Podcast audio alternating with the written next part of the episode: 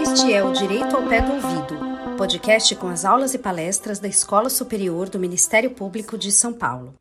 Neste episódio, você poderá aprender um pouco mais sobre o impacto da nova Lei de Improbidade Administrativa no direito eleitoral, tema debatido no segundo webinar do ciclo de palestras sobre direito eleitoral e democracia, temas fundamentais para as eleições 2022, realizado pela escola em parceria com o Ministério Público de São Paulo e com o apoio do Colégio de Diretores de Escolas e Centros de Estudos e Aperfeiçoamento Funcional dos Ministérios Públicos, o SEDEMP.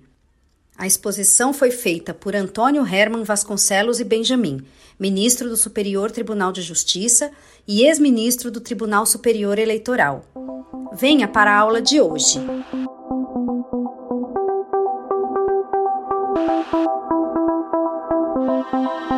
Senhoras e senhores, bom dia. Sejam todas e todos bem-vindas e bem-vindos.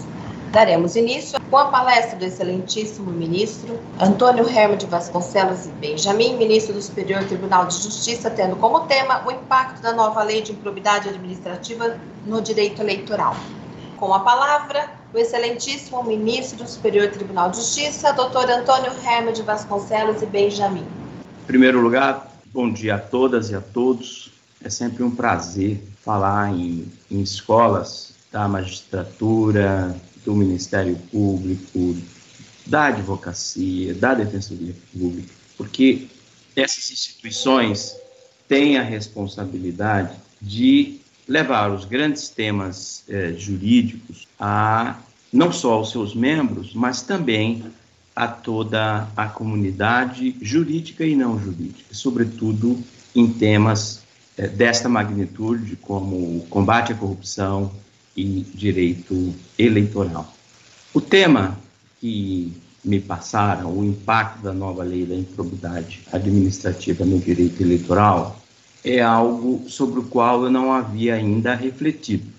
Eu já havia analisado o texto da, das modificações à lei da improbidade administrativa, olhando para as alterações feitas, e não no contexto específico de uma área do direito, neste caso, o direito eleitoral.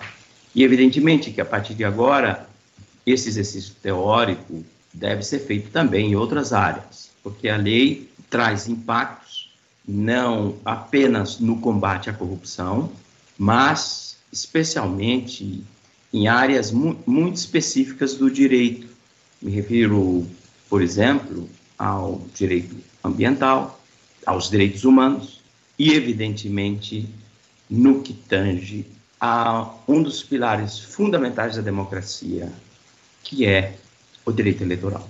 Portanto, eu agradeço o convite que me foi feito para esta análise focada em um dos subtemas que serão afetados, e não é subtema no sentido de ser menor, mas no sentido de ser um universo em si próprio, um dos domínios especializados do nosso direito, portanto, o direito eleitoral. Mas antes de passar algumas dessas modificações, e são tantas, permitam-me colocar esta reforma ou anti-reforma da lei da improbidade administrativa no contexto mais geral. Porque, do contrário, nós não vamos entender a rácio de algumas das alterações que estão lá propostas e que parecem absurdas se nós não compreendermos os fins implícitos, o que não quer dizer que são fins constitucionais, éticos, legítimos, que orientaram alguns desses aspectos mais preocupantes da reforma ou antirreforma da lei da improbidade administrativa. E nessas questões legislativas, nós temos sempre que começar do começo, verificando o que tínhamos antes. O que tínhamos antes era uma lei festejada no mundo inteiro, aprovada após um debate aprofundado na Câmara dos Deputados e no Senado, uma lei que vinha sendo utilizada de modelo por organismos estrangeiros muito conhecidos, como a OECD, a Transparência Internacional, e certamente, como qualquer lei, um texto que precisava de reforma. Não a reforma que veio, a anti-reforma, mas de modificações. Eu cito duas. A primeira, a redação do artigo 11, que, por ser tão genérico, certamente levava a exageros. E quando vem o exagero no direito, vem a injustiça logo em seguida. E, portanto, aqui nós precisávamos de um esforço legislativo para dar um conteúdo mais específico ao artigo 11 e, com isso, evitar, não totalmente, que nós nunca conseguiremos, eventuais exageros na sua aplicação. Dou outro exemplo. A lei, no artigo 11, não falava em abusos praticados por agentes de Estado a direitos humanos. E daí houve a necessidade do Poder Judiciário, especificamente o Superior Tribunal de Justiça, de dizer algo que em qualquer democracia séria do mundo pareceria o óbvio, que tortura é improbidade administrativa. Pois bem, a pretexto de se alcançar um objetivo legítimo, dar uma densidade maior ao artigo 11, ele foi de tal modo enxugado que nós deixamos de fora isso, evidentemente, ainda passará pelo crivo do superior, do, perdão, do próprio Poder Judiciário, violações gravíssimas a direitos humanos. Então, um policial um agente de Estado que sequestre, torture, mesmo que seja dentro de uma delegacia policial ou utilizando as viaturas pagas pelos cidadãos que precisam de democracia, poderá receber sancionamento penal, disciplinar ou mesmo responsabilidade civil. Praticamente se desconhece é, precedentes no, no Brasil a esse respeito, mas não no guarda-chuva da lei da improbidade administrativa. Aqui está então um exemplo de retrocesso brutal, não no combate à corrupção em si, aquilo que nós chamamos de roubo aos cofres públicos, mas de tutela dos bens jurídicos considerados fundamentais, não só em termos constitucionais, mas também de acordo com tratados internacionais dos quais o Brasil é parte. Eu poderia mencionar vários outros aspectos nesta linha de, a pretexto, repito, da densidade de conteúdo maior ao artigo 11 o resultado foi um enxugamento inadmissível daquilo que se entende por improbidade administrativa por violação de princípios administrativos. Repito, princípios administrativos, como no caso do direito eh, dos direitos humanos, que são previstos na própria Constituição e são considerados pilares fundantes da República, da democracia e da dignidade da pessoa humana. O segundo aspecto que eu queria mencionar, e aqui já tem a ver com as, com as eleições deste, deste ano, é responder, ou pelo menos colocar a pergunta: por que agora? Por que mudar uma lei que representa para o combate à corrupção, que representa o habeas corpus para a tutela das liberdades individuais, por que esta alteração agora em momento de pandemia? Claro, começou antes, mas haveria urgência em avançar neste tema no período da pandemia. Urgência haveria, se fosse para efetivamente fechar os buracos que a lei tem no combate à corrupção. Isso nos leva a um terceiro aspecto, que é o dos objetivos implícitos da reforma. Existem três argumentos que foram alinhavados como justificativas para esta reforma. O primeiro é que a lei era injusta porque não separava o joio do trigo, não separava os, os administradores de pequenos municípios, que tinham suas contas reprovadas porque não contavam sequer com um contador que entendesse minimamente de finanças públicas e dos requisitos dos tribunais é, de contas. Ou então administradores semi-analfabetos que existem no nosso país. E ser semi-analfabeto não quer dizer que vai ser um, um mau administrador. Porque às vezes os piores administradores são os altamente alfabetizados. Inclusive alfabetizados no que não presta. Portanto, este argumento dos administradores de pequenos municípios, em tese, justificaria sim uma, uma reforma para criar mecanismos que diferenciasse ou diferenciassem o joio do trigo. Foram criados sim mecanismos diferenciadores.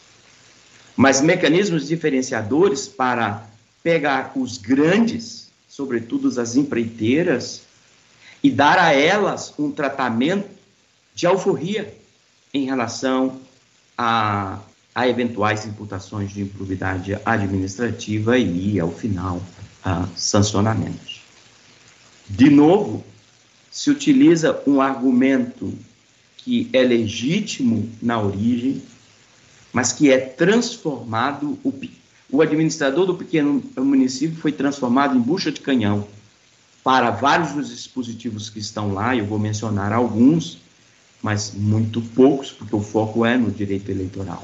Mas se pegarem a lei, vão verificar que naquilo que importa mesmo, a maior, por, a maior parte dos retrocessos é para proteger não o administrador público, mas para proteger a empresa corruptora. Façam esse exercício, analisem, vejam a quantidade de dispositivos que a lei tem que se aplica não ao corrupto, mas ao corruptor. E para criar esferas de intocabilidade, maiores até do que aquelas que existem, com lei, sem lei, com constituição ou sem lei. Porque o poder econômico cria muros para se proteger. Se proteger no direito tributário, se proteger no que se refere à lavagem de dinheiro, de novo, aqui o uso dos, de justificativas legítimas para fins impróprios.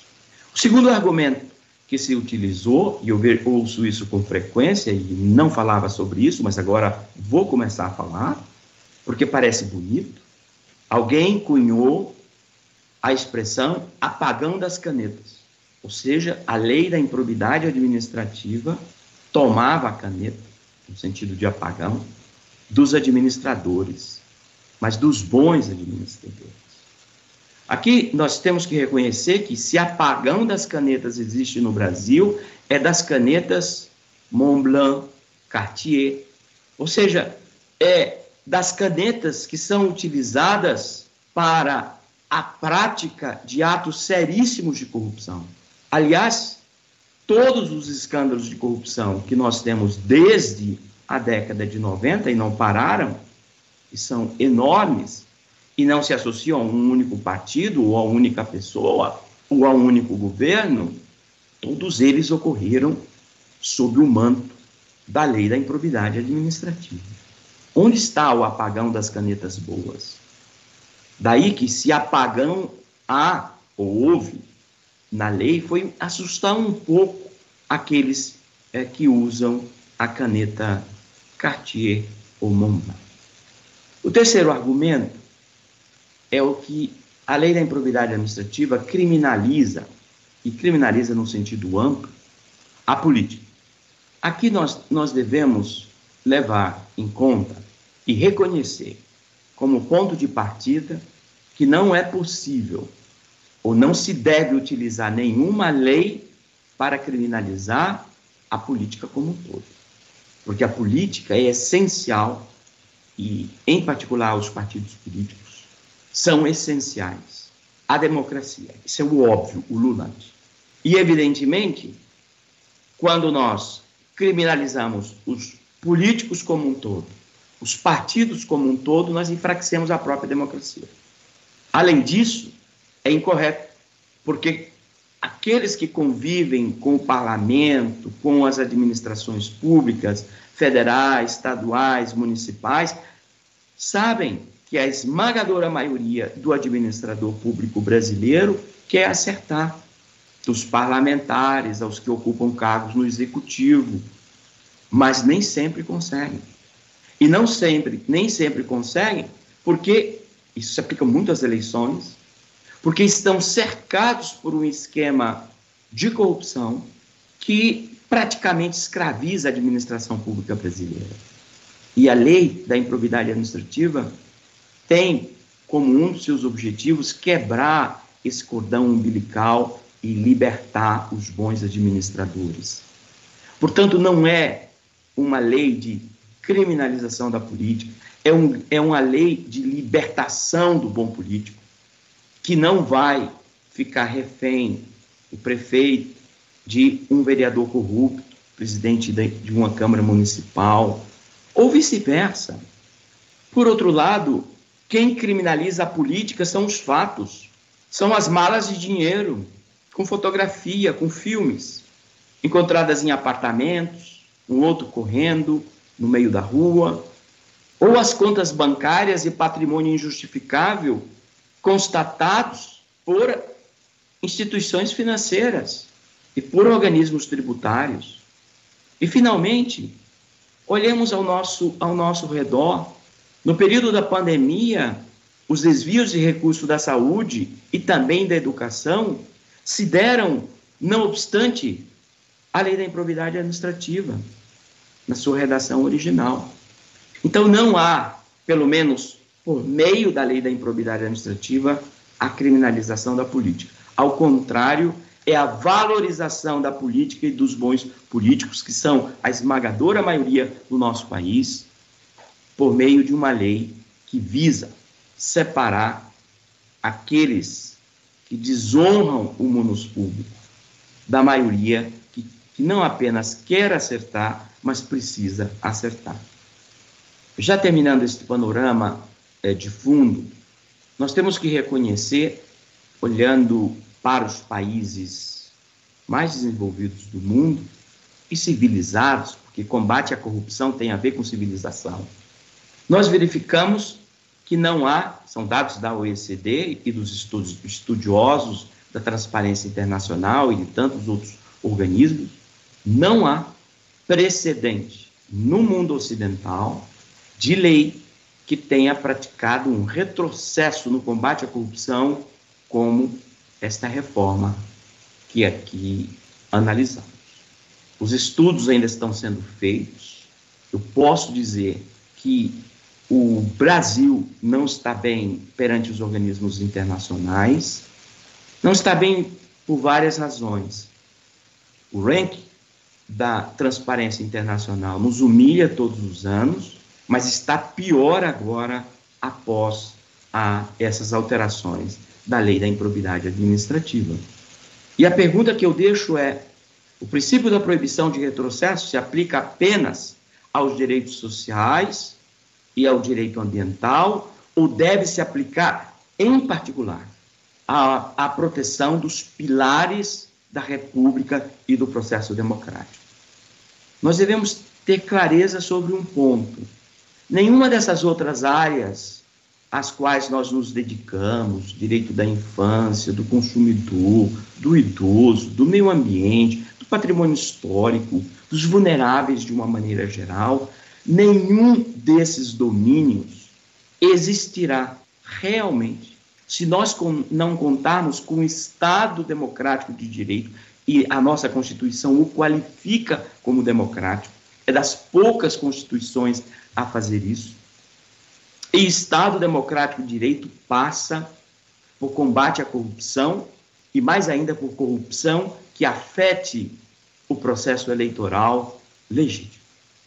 Quando eu estava no Superior Tribunal de Justiça, no, no Tribunal Superior Eleitoral, eu, em palestras, eu dizia que o que nos salva de guerra civil é a população ainda acreditar, a cada dois anos, que haverá eleições e eleições minimamente legítimas. Mas no momento em que nós derrubarmos este uh, esboço de credibilidade que a justiça eleitoral tem e tem porque a legislação permite que ela tenha, nós estaremos, estaremos aí caminhando para uma situação, e eu espero que isso nunca ocorra, de, de exercício pela população, na prática, daquilo que entende que são é os seus direitos, fora do Estado de Direito Democrático, ou Estado Democrático de Direito. Isso é o, é o terror para todos nós. Mas a descrença da população sobre o quanto ao combate à corrupção leva, mesmo que não houvesse implicações diretas no direito eleitoral, e há gravíssimas, vamos ver em seguida, leva a uma diluição da credibilidade do processo eleitoral como um todo. E hoje eu vou reiterar o que nos salva de processos violentos de exercício de direitos hipotéticos fora do Estado Democrático de Direito é a crença nas eleições a cada dois anos. E daí a responsabilidade de todas as senhoras e senhores que estão neste, eh, neste debate, não só do Ministério Público, não só do Poder Judiciário, mas da advocacia, de todas as instituições, da Academia de Ciências, associações de bairro, todos nós temos que impedir o descrédito, a desmoralização e até o ódio à justiça eleitoral, sem entenderem as pessoas que a justiça eleitoral é o que a legislação diz que ela pode ser. Nesse contexto de retrocesso sem precedentes, fica, portanto, a questão da, e é uma questão constitucional, da possibilidade de retrocesso na legislação de combate à corrupção e transformar a lei da improbidade administrativa naquilo que a ministra Eliana Calmon, que foi minha colega do Superior Tribunal de Justiça e, e é festejada nacional e internacionalmente, chama de lei da impunidade administrativa. Meu último ponto é sobre estes aspectos mais gerais tem a ver com uma questão que também não tem sido abordada, mas certamente será levada aos tribunais. Nós, juízes mem e membros do Ministério Público, temos preceitos processuais que nos impedem de julgar ou de acusar em casos de impedimento e de suspeição. A pergunta é: isso se aplica aos parlamentares no momento de legislar? aos vereadores, deputados estaduais, deputados federais, senadores. O regimento da Câmara, e eu suspeito que o do Senado também, tem dispositivo expresso estabelecendo que o parlamentar não poderá votar em proposições legislativas que o beneficiem ou beneficie sua família. É o mínimo de um de um processo legislativo republicano. A maior parte dos parlamentares, por isso, de novo, a minha observação de cautela, a maior parte dos parlamentares honra o parlamento. Mas há um ou outro que estão aí, alguns condenados, inclusive pela lei de improbidade administrativa, que destoam desses atributos exigidos para o exercício da função parlamentar, como ocorre com juízes, como ocorre com membros do Ministério Público, com advogados. São instituições humanas. E a questão é: é possível atribuir poder de voto a esta a esses parlamentares para deliberar sobre os processos ou investigações sob os quais estão submetidos? Após a aprovação da lei, são dezenas de casos de parlamentares pedindo prescrição, pedindo arquivamento pelo enxugamento brutal do artigo 11 e prescrição retroativa. Então, esta é uma questão que também, eu imagino, será, será levada aos tribunais.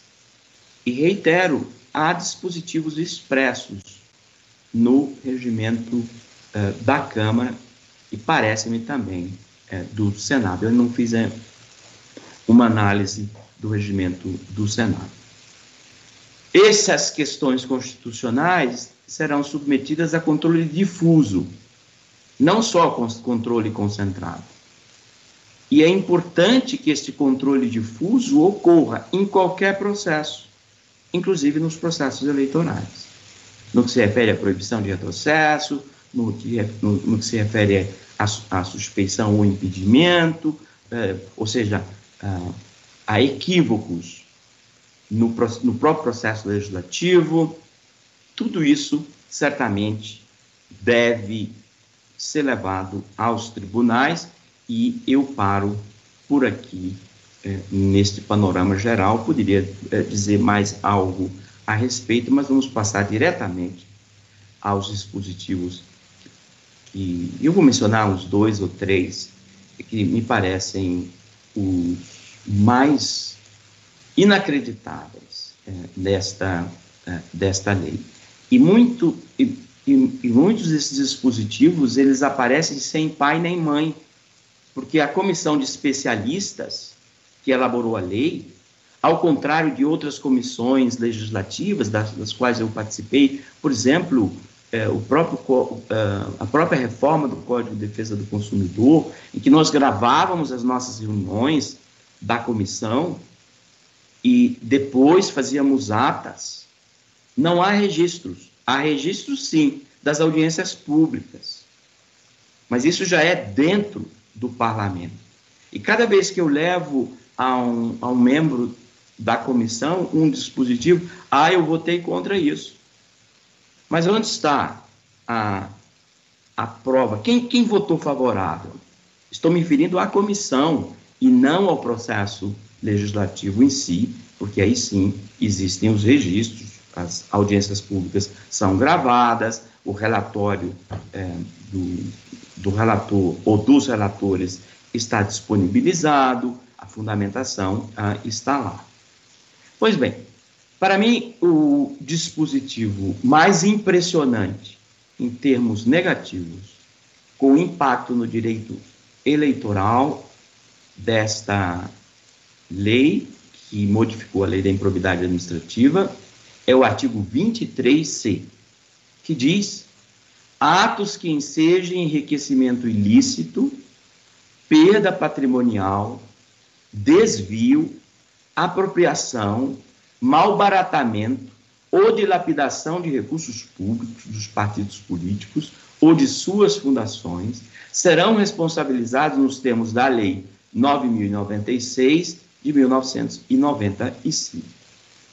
Ou seja, não há, pelo menos uma leitura literal que se faça da lei, esse artigo 23C, não há improbidade administrativa no direito eleitoral. Mesmo que haja enriquecimento ilícito, que é enriquecimento ilícito e perda patrimonial, desvio, apropriação, malbaratamento ou dilapidação dos recursos públicos. É o que o povão chama de roubo.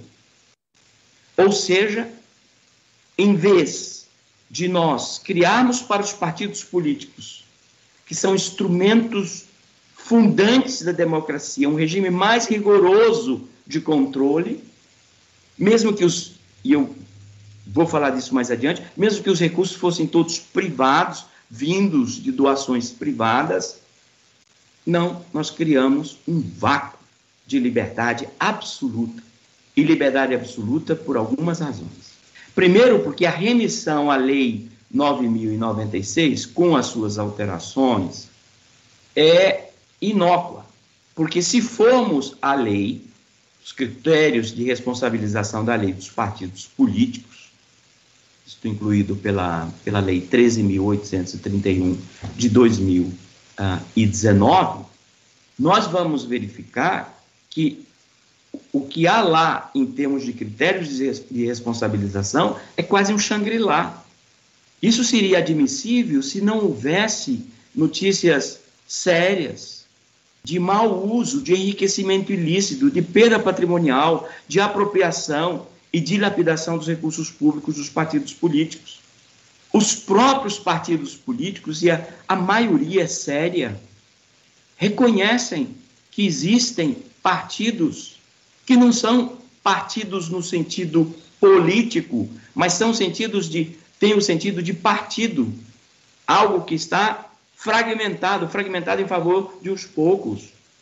É a contratação de familiares, é o desvio direto de recursos, são notas frias, a compra de helicóptero, de jatinho, temporadas nos, nos hotéis mais caros do Brasil e desvio puro e simples, por meio de laranjas. Isso não é a regra geral, mas existe. E seria profundamente grave num sistema de financiamento totalmente privado dos partidos políticos. E o que nós temos é um sistema praticamente público de financiamento dos partidos políticos, que eu defendo e todos nós temos que defender, porque de alguma forma os partidos políticos têm que se manter. Eu defendo o fundo, eh, o fundo partidário, eu defendo o fundo eleitoral, mas nós devemos garantir que os recursos serão bem utilizados. Bastará quatro escândalos. Não precisa e não, e não isso não vai demorar. Com partidos, com siglas de aluguel, para que toda a estrutura do financiamento público, reitero que eu defendo e que temos que defender, porque a democracia tem custo e nós estamos dispostos a pagar por esses custos. Basta esses quatro próximos escândalos em partidos de periferia que não existem de verdade para desmoralizar o sistema de financiamento público dos partidos políticos. Nós sabemos que o fundo eleitoral em 2000, perdão, o fundo partidário em 2020 foi da ordem de quase um bilhão de reais. E o fundo eleitoral chegou agora a um valor de quase 5 bilhões de reais.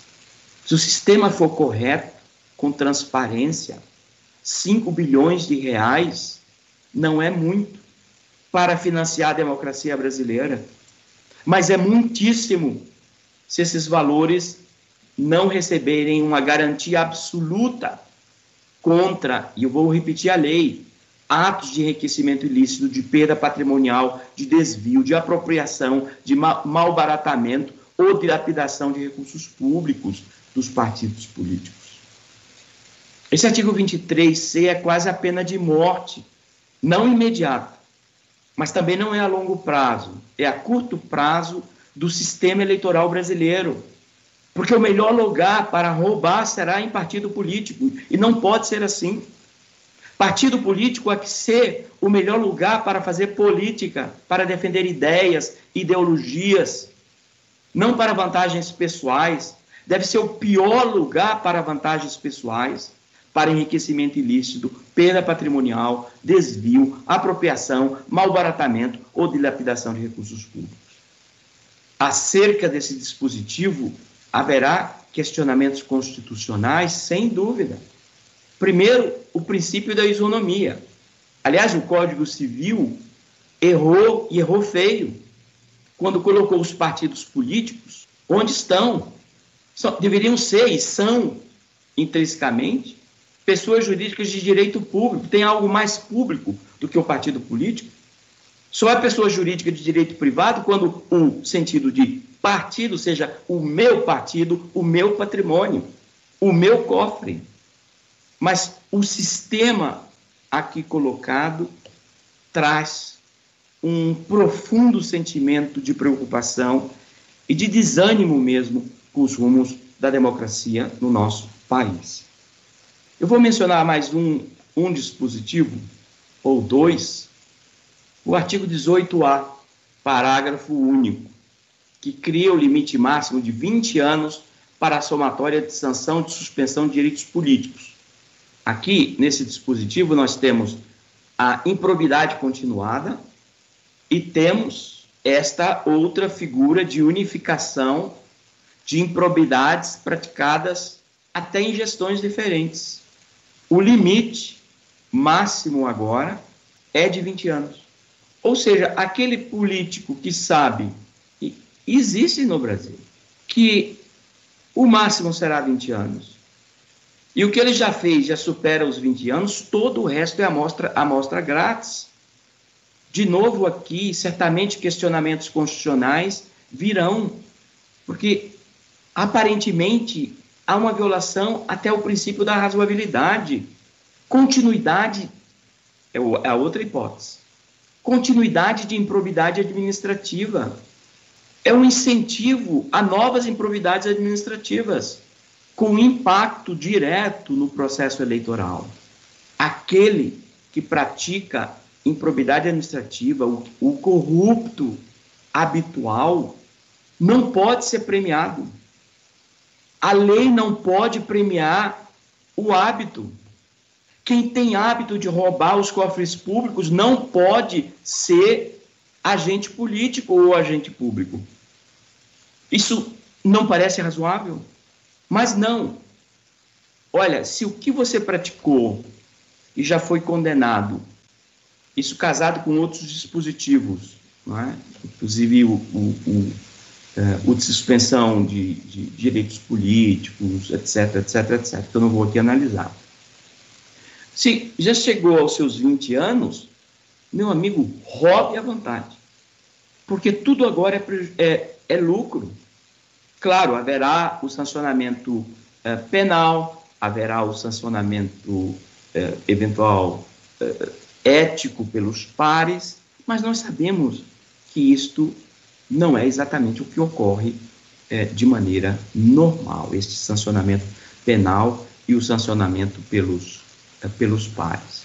Permitam-me, quem sabe, trazer um, um último dispositivo, que é o artigo 12, parágrafo 9 da linha, a impossibilidade de cumprimento provisório de qualquer sanção aplicada no âmbito da improbidade administrativa, inclusive perda do cargo e suspensão de direitos políticos, é, nos termos do, é, do artigo 20, parágrafo único é, é, da LIA. Diz assim, o parágrafo 9, né? do artigo 12. É, as sanções previstas nesses artigos somente poderão ser executadas após o trânsito em julgado da sentença condenatória. Na essência, o dispositivo não é impróprio. O que é imprópria é a redação e a dimensão que se pretende a dar, se pretende dar a esse, a esse dispositivo. Porque com a possibilidade de recursos que nós temos, e isso casado com os prazos prescricionais, inclusive a prescrição intercorrente e retroativa previstas eh, ou prevista na própria lei, isso leva a, de fato, a uma causa de impunidade e incentiva a chincana recursal que a realidade está aí demonstrar, não é um ser alienígena no nosso sistema, uh, sistema judiciário, uh, judicial. E, e também aqui, e é o, meu, é o meu último comentário, nós equiparamos as sanções civis e administrativas da lei de improbidade administrativa às de natureza penal. Alguém vai dizer, mas é correto isso. Todas as sanções são equiparadas, mesmo as que estão no Código Civil ou no Código de Processo Civil. Mas o Brasil é o único país a defender essa tese. Porque na base do nosso direito, historicamente, e também na base do direito comparado, nós temos sanções penais, administrativas e civis, precisamente porque há diferenças e, há, e haverá de existir diferenças também no regime jurídico para essas sanções. Mas vamos admitir que esta equiparação fosse, primeiro, legítima, fosse tecnicamente correta e houvesse precedentes. Buscar o direito penal como forma ou modelo para esta, importar o direito penal para o âmbito, e aí expressamente, para o âmbito da lei da improbidade administrativa. O problema é que esta nova lei que altera a LIA, só importou do direito penal aquilo que interessava. Então, regras do direito penal que estão lá e que se aplicam ao processo penal não foram incorporadas. Que se aplicam ao processo penal ou ao direito penal. E o resultado é que nós temos um combate civil à corrupção no Brasil, que protege mais o corrupto e o corruptor do que se eles estivessem sendo processados no crime. Então, ao contrário do, da lógica dos sistemas no direito comparado, em que alguém pode ser absolvido no, no, no crime e, com muita frequência, condenado no cível, em leis parecidas com ou assemelhadas à improbidade administrativa, o que nós teremos agora é a se admitir tudo isso como constitucional, como não violador dos princípios que regem é, o Estado democrático de direito, o que nós teremos agora é alguém ser, em tese, condenado no, é, penalmente, e se o processo da improbidade administrativa for julgado antes, absolvido na improbidade administrativa. Isso é aberrante. Portanto, é responsabilidade dos juízes, membros do Ministério Público, dos advogados eleitorais, zelarem pela integridade do, do microsistema da improbidade administrativa do casamento com a legislação político-partidária e eleitoral.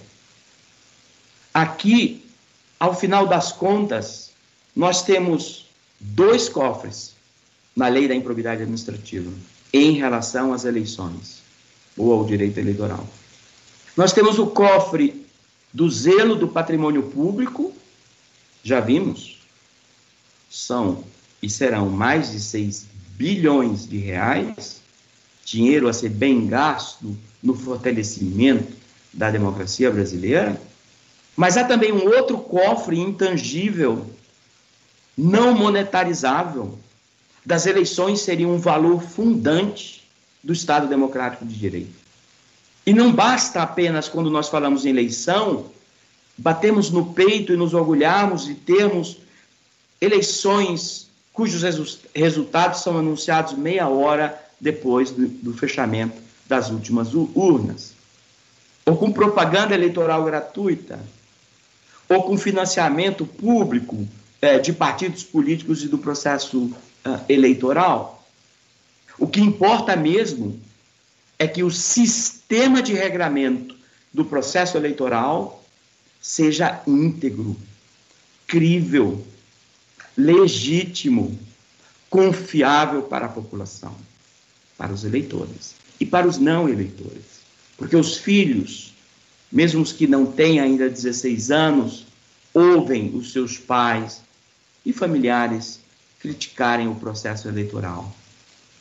E o risco é que cresçam imaginando que a democracia pluripartidária é intrinsecamente podre, porque esta é a receita para regimes autoritários, para, para os líderes totalitários. E nós já, já nós os conhecemos muito bem, aqui e lá fora.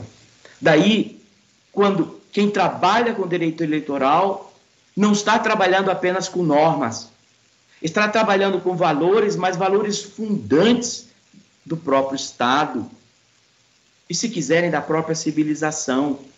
Porque não há civilização quando as eleições não são livres e o processo eleitoral não é confiável. Eu desejo a todas e a todos que nos assistem o melhor ao estudarem esta lei, porque é uma lei que polui o ordenamento jurídico. E muitos, muitos votaram esta lei, e eu sei porque me dizem, sem saber o que estava exatamente lá previsto essas repercussões todas.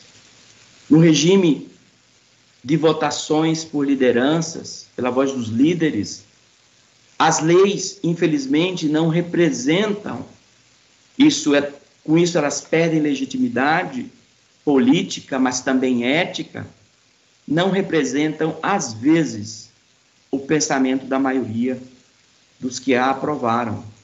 E é essa a minha esperança.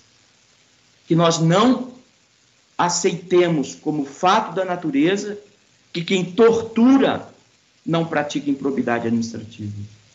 Que quem rouba um partido político e os recursos que vêm dos cidadãos que suaram, que trabalharam, os que passam fome também, se sintam protegidos por uma legislação que, em verdade, deveria puni-los severamente, com o devido processo legal, respeito à dignidade, não exposição, garantia da intimidade, da própria imagem, todas essas garantias que nós queremos para todos que são processados.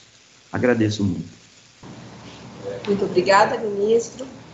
Agradecemos a todas e a todos e desejamos um ótimo dia e uma ótima semana.